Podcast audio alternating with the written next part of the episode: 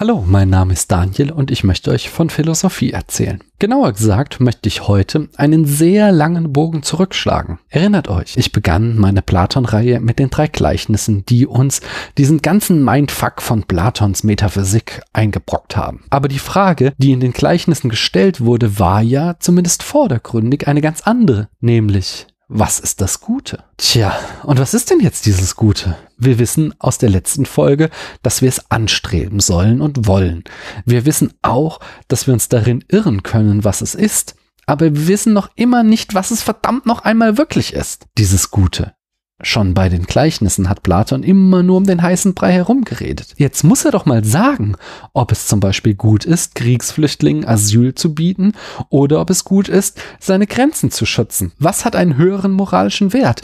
Das Selbstbestimmungsrecht der Frau auf ihren eigenen Körper oder das Recht auf Leben des ungeborenen Kindes? Aber leider macht Platon es uns nicht so einfach, hier eine definitive Antwort zu geben. Er kommt in all seinen Dialogen nie so richtig hinterm Berg hervor, worin das Gute besteht. Wir hatten ja im Höhlengleichnis gesehen, dass er die Auffassung vertrat, dass man erst nach einer ausgiebigen Beschäftigung mit Philosophie die Erkenntnis erlangt, worin die Idee des Guten besteht. Sie uns einfach so hinzuschreiben, hielt er sogar für gefährlich, wie wir noch sehen werden, wenn wir uns mit seiner Schriftkritik befassen. Möglicherweise kam er auch nie zu einem abschließenden Ergebnis, was gut ist und was nicht. Fest steht zumindest, dass das Gute für Platon ein höchst metaphysisches Konstrukt ist und nicht in klaren Regeln besteht. Eine Tatsache, für die ihn sein Schüler Aristoteles stark kritisiert hat. Allerdings verschweigt Platon auch nicht vollkommen, was er über das Gute denkt, sondern greift das Thema immer wieder auf. So prüft er zum Beispiel im Dialog der Staat zwei zu seiner Zeit populäre Theorien. Zum einen ist das, das Gute besteht in der Lust. Das ist die These des Hedonismus, der zu Platons Lebzeiten prominent von Aristippos von Kyrene vertreten wurde. Das andere, was er prüft, ist die These,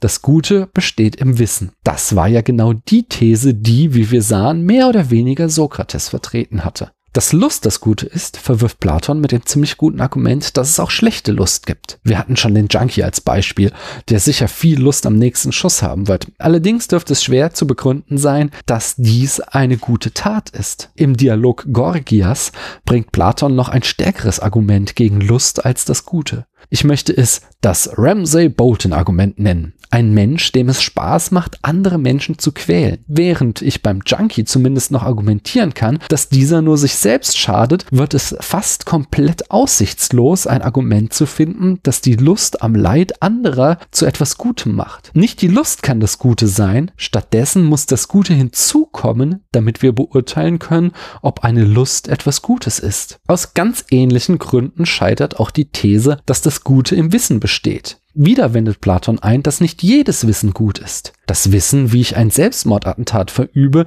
ist sicher nichts Gutes. Wenn überhaupt ein Wissen als Kandidat für das Gute in Frage kommt, dann das Wissen um das Gute. Aber diese Antwort ist wieder einmal ein Zirkelschluss. Ich begründe A mit B und B wieder mit A. Was ist das Gute? Wissen. Welches Wissen? Das Wissen um das Gute.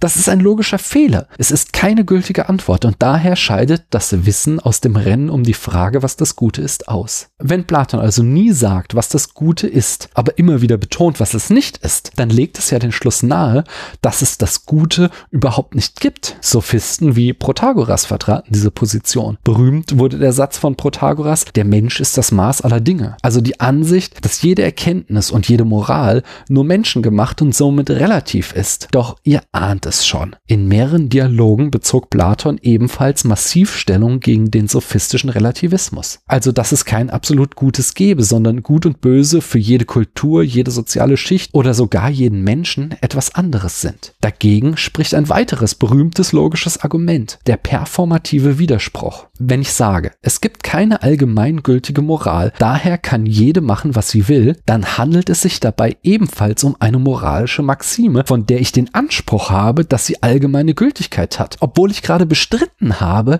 dass es so etwas gibt. Die Performance meines Sprechakts steht somit im Widerspruch zum Inhalt meiner Äußerung. Ich werde dies wieder aufgreifen, wenn wir uns mit Platons Erkenntnistheorie beschäftigen. Nein, den Relativismus lehnte Platon stets ab. Seine zentrale philosophische Bemühung, die gesamte Ideenlehre, ist dem Versuch geschuldet, die Ethik auf ein objektives Fundament zu stellen. Aus den Lehren des Sokrates und dann den frühen platonischen Dialogen war ein zentrales Problem hervorgegangen, eine haltbare Definition des Guten zu finden. Und auch wenn Platon uns diese nie liefert, so steht für ihn unumstößlich fest, dass es das Gute gibt und dass es etwas Objektives ist. In den Gleichnis hatten wir verschiedene metaphysische Erklärungen gesehen, worin der Status des Guten besteht. Diese halte ich persönlich allesamt für wenig glaubwürdig und muss sie nicht noch einmal wiederholen. Ihr könnt das ja in den entsprechenden Folgen ansehen. Lediglich die These aus dem Höhlengleichnis ist nicht unplausibel, dass die Erkenntnis, was das Gute ist, die schwerste von allen ist und sich erst nach langer und intensiver Auseinandersetzung mit Philosophie beantworten lässt. Dies ist die These des Sokrates, die Platon verinnerlicht hat. Philosophie im Allgemeinen und die Suche nach dem Guten im Besonderen